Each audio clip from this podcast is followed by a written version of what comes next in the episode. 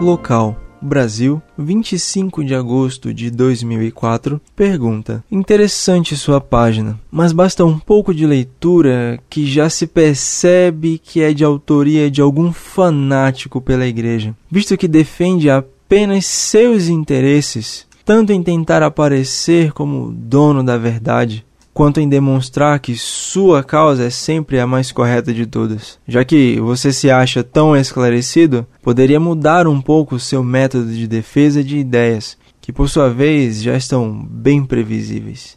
Bom, e quanto à demora nas respostas, já se percebe o quanto seus colaboradores, entre aspas, pesquisam para satisfazerem a si mesmos com respostas muitas vezes absurdas. E como disse antes, onde o único interesse delas é favorecer a si e suas ideias.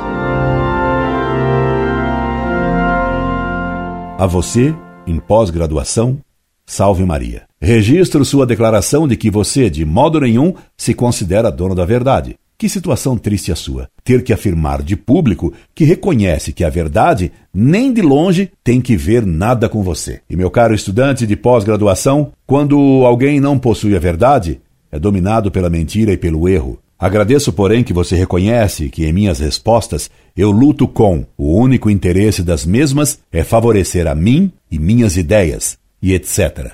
E você? Você escreve e luta para defender os ideais dos outros. Será que você então não é sincero? Não acredito. Ou será você um mercenário? De novo, não acredito. Creio que você é só mais um raivoso incoerente, muito satisfeito e ufano de estar em pós-graduação e que confunde injúrias gratuitas com argumentos. E na pós-graduação, na pós-graduação.